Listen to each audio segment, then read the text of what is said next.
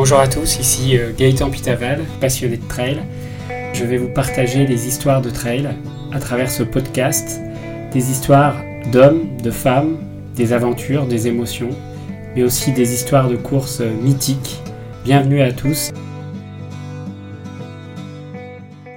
L'Atacama, c'est euh, alors là pour le coup c'est un désert de nuit. Enfin, c'est un endroit où il faut absolument sortir la nuit en Atacama parce qu'alors là on a euh, s'il y a tous les grands observatoires qui sont installés dans le mmh. désert d'Atacama, c'est pas par hasard. Donc ça donne un ciel qui est euh, d'une clarté, enfin il est unique ce ciel en Atacama. Moi j'ai fait en plus l'étape euh, l'étape longue, on l'a faite de nuit avec un orage sec. Ça je connaissais pas du tout. Enfin je savais pas que ça existait un orage sec. ce qu'ils appellent un orage sec, c'est-à-dire que tu as des éclairs mais t'as pas de pluie. Donc on avait la, la voie lactée, les étoiles partout, l'impression d'être vraiment dans un film. Enfin, ça fait tellement, il y a tellement d'étoiles que tu as l'impression qu'elles ont été rajoutées. Si tu dis c'est pas possible, c'est pas naturel, c'est pas un ciel qu'on a l'habitude de voir nulle part. Et quand en plus tu as des éclairs, alors là c'était des sensations qui étaient absolument uniques.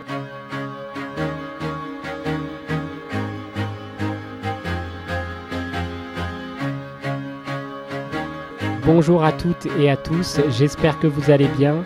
Je vous propose tout de suite un épisode avec Cécile Bertin, une coureuse trail engagée dans la cause féminine, qui nous parlera de son métier de journaliste, mais également de toutes ses aventures trail et running autour du monde, avec des épopées incroyables en Patagonie, dans le sable du Sahara, mais également dans le désert d'Atacama. C'est parti, retour avec Cécile au cours de tous tes trails, est-ce que toi, tu as une, une émotion euh, particulière sur un trail que tu aimerais nous partager, quelque chose qui a été très fort et que tu n'as jamais ressenti euh, nulle part ailleurs, euh, une expérience trail où tu t'es dit, oulala, là là, ce que j'ai pris là. alors, c'est vrai que moi, j'ai quand même été hyper chanceuse parce que faire un choix sur tous les trucs, quand tu as la chance d'être allé courir en Antarctique, par exemple, ou dans le bush australien. Enfin, j'ai quand même eu des expériences qui sont complètement folles. Donc, euh, j'avoue que ça va être très honnêtement euh, une des courses qui m'a euh, vraiment le, plus marqué. Ce sera l'Ultra Fjord qui est organisé en Patagonie. Parce que, parce que je suis tombée amoureuse de la Patagonie. Je dis toujours que le problème de la Patagonie, c'est qu'il ne faudrait jamais y aller. Parce qu'à partir du moment où tu y as mis un pied, tu ne rêves que d'une chose, c'est d'y retourner. Euh, et, ce lieu est d'une telle beauté et c'est tellement sauvage. Il se passe quelque chose de vraiment incroyable là-bas. C'est que c'était une organisation ultra route en plus, avec très très peu de balisage. Il y en avait quand même, mais il y en avait assez peu. Et tu avais le sentiment, par ce qui était faux d'ailleurs, c'est d'être le premier à mettre un pied là. Mais ça n'empêche que les paysages étaient tels que, euh, que ça donnait cette sensation d'être vraiment une aventurière et tout ça. Donc ça, celle-là, forcément. Et puis l'équivalent, c'était euh, dans le genre désert complètement extrême. C'est une course qui n'existe plus, donc euh, voilà, qui était euh, le Liwa Challenge, qui était dans le désert du Liwa à Abu Dhabi. Et comme elle était même pas balisée, celle-là, elle était en routage au GPS. Donc là, quand tu es toute seule la nuit dans le désert, avec des paquets de dunes que tu n'imagines même pas la taille des paquets de dunes, avec ton, avec ton petit bonhomme sur sa trace sur ta montre et que tu dois euh, tracer à la frontale et tout, euh, là, je reconnais que ça a été des sensations très, très kiffantes. Euh, pour te donner une idée, parce que les gens ne réalisent pas, mais la dune du Pila fait 100 mètres de hauteur, ce qui est déjà énorme. Enfin, je pense que quand on... là, à Abu Dhabi, elles peuvent faire jusqu'à 300 mètres. Donc, quand on, je dis qu'on était face à des monstres de sable, c'était des monstres de sable. Mm. Et, euh, et, ça, ça a été. Euh, bon, moi qui aime la dune, alors là, j'ai été servi. Et c'est vrai que c'était cool parce que là, il y avait, y avait rien. Enfin, j'avais rien. Mm. J'étais seule, quoi. Alors, j'ai lu justement, euh, tu parles du, du, sable, du désert, que, que toi, c'était vraiment l'endroit où tu te sentais le, le, le, mieux. Est-ce que tu peux nous parler un peu de ça? Qu'est-ce qu'on ressent dans le désert? Alors, le jour, la nuit, je ne sais pas tout de suite extrait. Alors que dans le désert, c'est quelque chose que je n'arrive pas à expliquer parce que ça a été tout de suite, dès la première fois où j'ai mis le pied dedans. D'abord, c'est un sentiment tout simplement que c'est la nature qui, qui, domine. Il y a vraiment quelque chose qui est, euh, alors qui pour le coup vraiment de l'ordre du spirituel, que moi je vis dans le désert. la nature est là et, j'ai un, et je ne sais pas pourquoi, moi j'ai le sentiment qu'elle me, qu'elle me protège. Ça, j'arrive pas à l'expliquer. Ce truc qui est un, que je ressens là-bas. Le sable, le, je sais pas, c'est mouvant, c'est, euh, ça bouge en plus, c'est vivant. Je peux pas aller deux fois dans un endroit dans le désert et retrouver la même chose. Ça fait disparaître la trace de l'homme tout de suite, un coup de vent, pouf, il n'y a plus de parc de pas, c'est terminé, on a disparu. On savait faire un, c'est un peu illuminé ce que je raconte, mais euh, ça, j'arrive pas à l'expliquer ce truc qui est un euh, que je ressens là-bas parce que euh, j'ai vraiment pour le coup couru dans tous les terrains. J'ai couru, j'ai couru dans la jungle. Alors là pour le coup, la nature est incroyable, mais elle est vraiment hostile. Elle te fait bien sentir qu'elle ne t'aime pas et qu'elle te rejette par tous les pores de la, jungle. Euh, ça, c'est des sensations quand même qui sont très particulières.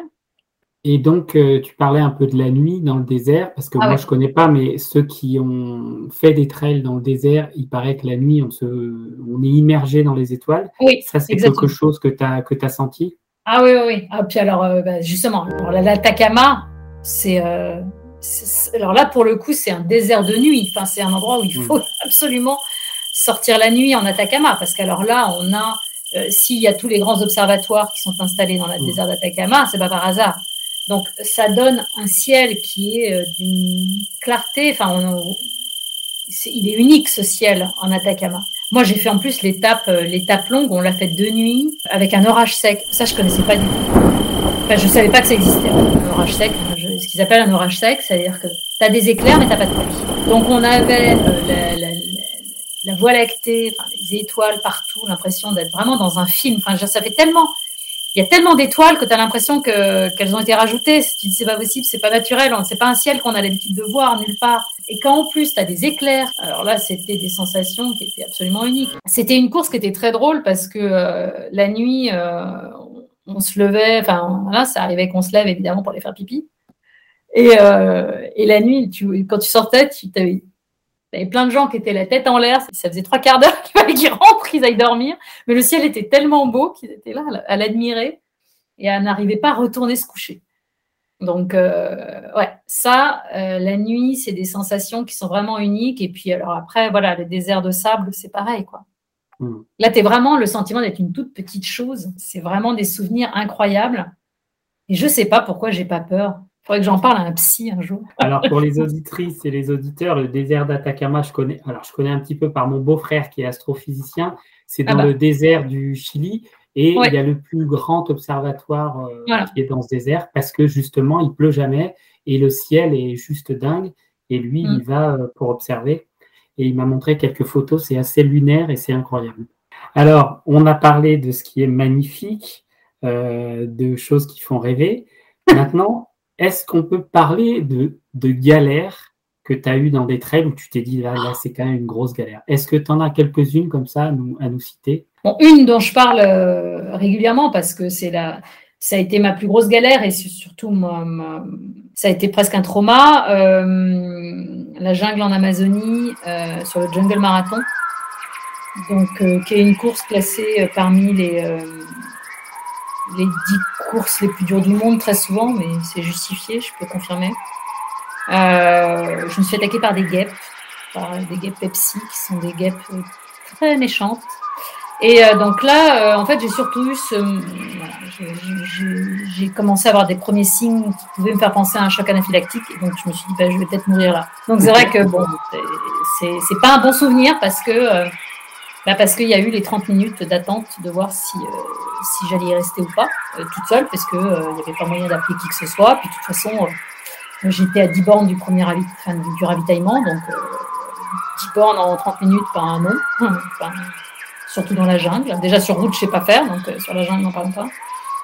Que j'avais vidé, les brûlures avaient été telles que j'avais eu le réflexe totalement débile, mais instinctif de m'arroser avec mon eau pour essayer de calmer la brûlure parce que vraiment c'était euh, j'étais en feu, avait pas d'eau de terme. Donc voilà, tu te retrouves sans eau. Euh, c'est pas, pas un bon souvenir. Mais en fait, j'ai fait une réaction allergique, mais pas jusqu'au choc anaphylactique.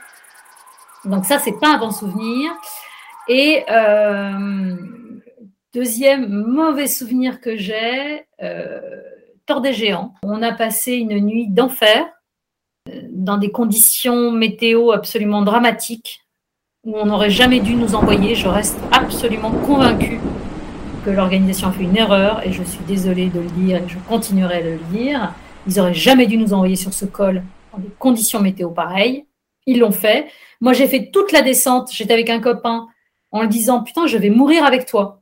C'était con, mais j'étais en mode Mais non, enfin, depuis quand je dois mourir avec? C'est pas comme ça que je voyais ma fin, très. Je la voyais plutôt euh, voilà, à la maison entourée de mes enfants et avec mon mari. Donc, euh, c'est vraiment, euh, j'ai vraiment eu la trouille de ma vie. On tombait, tout le temps et tout. Et quand tu arrives en bas de cette descente et que tu apprends que quelqu'un est mort juste derrière toi, parce qu'il y a vraiment eu un mort cette année-là, tu te dis en plus, c'était pas une vue de l'esprit. C'est-à-dire que cette sensation de mort imminente que j'ai eue pendant toute ma descente, quelqu'un l'a vécue derrière moi. Et c'était 30 minutes derrière moi. Donc ça, ça reste un trauma, vraiment. Euh, je mens pas. Ça, c'est un trauma. Je suis très mauvaise descendeuse depuis ce moment-là. Il faudrait vraiment que j'aille consulter un psy ou que je prenne le temps et tout. Ça m'a, euh, c'est, resté quelque chose qui m'a vraiment traumatisée, ouais, j'avoue. Donc ça, c'est, mes deux très mauvais souvenirs. C'est pour ça que si tu veux, ça a fait partie. Euh, quand euh, l'UTMB a été accusé, enfin, quand il y a eu la fameuse édition arrêtée à Saint-Gervais et que ça a fait tout un pataquès et que euh, tu as plein de gens qui râlaient en disant Ouais, on aurait dû nous envoyer, euh, tant pis, on y va, machin.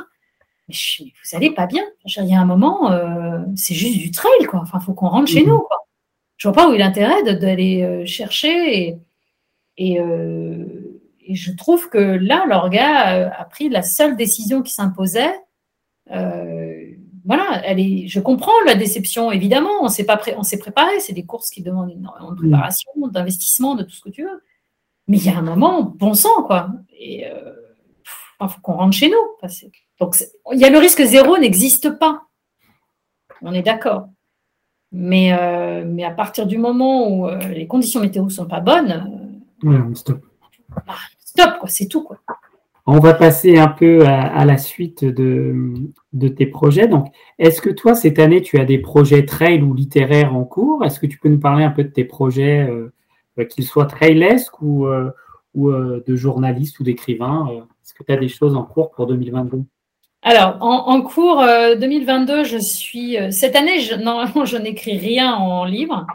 J'ai une maison d'édition qui m'a confié plusieurs guides et euh, j'ai un peu le sentiment que ça y est, j'ai enfin, j'ai abouti à ce que je voulais. Parce qu'en fait, du coup, voilà, j'ai sorti chez eux euh, un guide pour débuter le trail, un guide pour réussir son premier marathon et un guide pour, euh, pour la marche, tout ce qui est marche nordique, athlétique, parce que je reste absolument convaincue que bah, si on ne peut pas courir, on peut marcher. Voilà. Donc, je tenais vraiment à avoir ce guide sur la marche euh, qui n'est pas forcément là où certains m'attendaient, mais j'y tenais parce que pour moi, je, voilà, je reste convaincue aussi qu'il y a des gens qui ne sont vraiment pas faits pour courir et c'est comme ça. Il faut un moment, euh, faut arrêter l'acharnement thérapeutique, mais qu'on peut vraiment s'éclater en marche nordique. C'est un vrai sport. Euh, donc voilà, j'y tenais énormément et et donc, j'ai une mini collection, en fait, à moi sur, dans une maison d'édition. Donc, ça, c'est plutôt cool. Alors, on peut rappeler les titres, peut-être, pour euh, les auditeurs et les auditrices? Alors, bah, il y a Débuter le trail, tout simplement. Il y a le marathon, Passer la ligne d'arrivée et euh, bah, la, marche. Voilà. C'est aux éditions Vaillon. Donc, c'est des, des, guides euh, que j'ai voulu finalement assez perso. Je dis toujours ça, mais c'est vrai c'est en, gros, c'est les guides que j'aurais voulu trouver quand moi j'ai débuté. Donc j'essaye toujours de rester très euh, pas trop technique non plus. Enfin, il m'est arrivé quand même de, voilà d'acheter des livres et tout, de me retrouver face à des trucs où moi je comprenais même pas ce que voulait dire l'auteur. Donc euh, l'idée là, c'est que la personne elle referme le bouquin euh, justement sur débuter le trail et que elle se dise ah oui donc en fait je peux en faire quoi, je peux y aller et puis je peux m'inscrire à mon premier trail. C'est vraiment ça l'idée, c'est d'ouvrir des horizons. Derrière, bah, je développe, euh, j'ai, je suis, voilà, je suis journaliste, mais euh, j'ai aussi un site que j'essaye de développer. C'est Run Fit Fun, c'est ça? Ouais, voilà. Et euh, maintenant, on a même une application sur son smartphone. Ça a été ma grande occupation l'année dernière de lancer ça. Et puis, et puis, bah, en niveau trail, bah, je vais en avoir pas mal qui sont quand même souvent des, des trail professionnel, entre guillemets, c'est-à-dire c'est dans, le cadre de mon métier de journaliste. Quand je pars sur des trails qui sont professionnels, euh, je pars du principe que je peux bâcher. je m'autorise le bâchage. je considère que comme le but, j'arrive pas à écrire d'articles sur des courses sur lesquelles j'ai pas pris le départ. Il y a des journalistes qui sont très doués, qui arrivent à le faire euh, en restant sur le parcours et tout. Moi, j'y arrive pas. Mais je considère aussi que si j'ai fait 90% du parcours, euh, j'ai de quoi remplir un article et avoir quand même un avis assez objectif sur la course. Donc c'est vrai que euh, voilà, il y a, des courses qui sont vraiment comme ça au niveau professionnel. Euh, après, en course perso cette année, je suis super contente parce que je vais, je retourne au Trans Rockies, qui est une course américaine en étape. Donc c'était normalement il y a deux ans, mais le Covid est passé par là. Et donc j'ai eu euh, un j'ai eu une annulation. Et puis euh, l'année dernière, bah, la frontière était toujours fermée, donc euh, en tant que française, j'ai pas pu y aller. Elle était organisée, mais j'ai pas pu y aller. Et leur gars a très gentiment accepté de reporter à cette année parce que dans l'absolu, là, eux, ils y étaient pour rien et la course n'était pas annulée. Enfin, c'était uniquement Biden qui avait encore fermé les frontières. Donc voilà, là les transrockies, c'était, je l'ai faite au niveau, je l'ai faite professionnellement parlant il y a quelques années. J'avais tellement adoré cette course que je m'étais juré que j'y retournerais à titre perso. Donc c'était mmh. mon cadeau pour mes 50 ans. Et, euh, et, je vais aller en Jordanie pour la première fois euh, en euh, à Petra, courir à Petra. Ah, magnifique. Voilà. J'ai vu des posts sur euh, le site de Petra, justement, c'est Caroline Frédon, je crois, de 5e élément, qui a fait une, excursion là-bas et qui a posté quelques photos euh, sur les réseaux. Et je me suis dit, waouh, ça a l'air très, très, très beau. Et je pars avec un organisateur euh, anglais que je veux tester parce que bah, c'est, le, le prix est quand même très intéressant par rapport à nos grosses organisations qu'on connaît tous. Donc j'ai aussi envie d'aller voir à quoi ça ressemble. Et surtout, c'est bon, une course euh, comme d'habitude, enfin, comme je fais, c'est-à-dire en autonomie alimentaire, euh, mais euh, tu ne portes pas ton sac dans la journée. Et j'ai vieilli, donc ça va être super confortable. Et toi, tu pars juste avec ton camelback, ton 5 litres, tranquille, tu as, un peu de matos obligatoire, mais de base. voilà. C'est la liberté. Quoi. Ah bah ça change complètement la donne. Donc euh, voilà, ça c'est mes. Bon, bah, des superbes, superbes projets pour 2022. Euh, ah pour conclure cet entretien, est-ce que tu as un petit message que tu aimerais euh, faire passer aux, trailers et traileuses qui nous écoutent? Lancez-vous. Venez avec moi. On s'amuse bien. Essayez au maximum de respecter la nature aussi. Essayez, c'est bon, vous pouvez garder vos gels vides. J'avais un copain qui disait toujours ton gel, tu l'as porté plein, tu devrais pouvoir réussir à le porter vide. Euh, qu'on le veuille ou non, il y a encore du boulot à faire, même si je trouve que franchement, c'est de mieux en mieux, mais c'est vrai qu'il y a quand même ce côté-là où il faut faire très attention euh, à ça. Et puis, euh, et puis profiter. Je le, trail et tout, l'aventure, elle est aussi au pas de chez soi, enfin, clairement.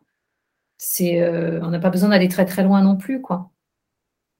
J'ai fait, je pense que le Covid nous a pas mal ouvert l'esprit là-dessus sur les offs, sur des choses comme ça, ou de se dire que on, peut aussi avoir l'aventure. C'est vrai que c'est un peu particulier, c'est un, peu culotté ce que je dis, puisque donc euh, je cours beaucoup moi à l'étranger, mais, euh, mais je suis aussi euh, absolument ravie d'aller courir au Puy-de-Dôme qui est à côté de chez moi. et je trouve ça très très beau aussi. Donc, oui, alors n'oubliez pas que Cécile est journaliste et donc elle a, elle a la chance et pour son métier elle voyage beaucoup, mais on n'est pas tous obligés d'aller à l'autre bout du monde pour faire un trail et, et, le trail à côté de chez soi il est aussi tout aussi beau que ce qu'on peut voir à l'étranger. Surtout qu'en France, on est quand même relativement euh, gâté.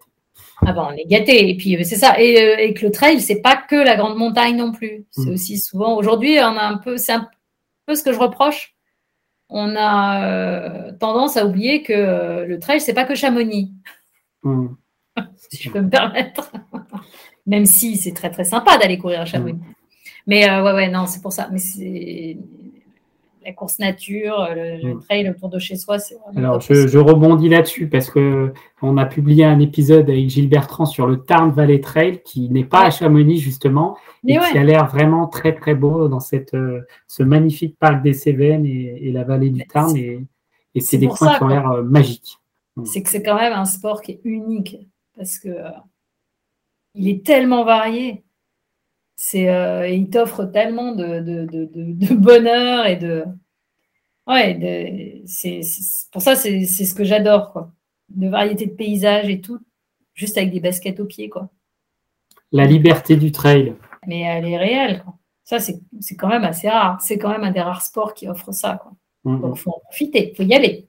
Bon, eh bien, écoute, je te remercie beaucoup, Cécile, pour cet entretien. Ah, je bah, te souhaite une très belle année 2022 et puis pour te suivre dans tes aventures. Bah merci, j'espère que tout se passera bien. Merci à toi. N'hésitez pas à nous retrouver sur tous nos réseaux sociaux, Facebook, Instagram, sur trailstory.fr également et surtout sur Apple Podcast. N'hésitez pas à nous noter 5 étoiles et à nous laisser un commentaire, ça nous fait extrêmement plaisir. Nous terminons en musique avec une chanson choisie par Cécile Bertin avec la chanson de Coldplay Viva la vida. Bonne aventure trail à vous.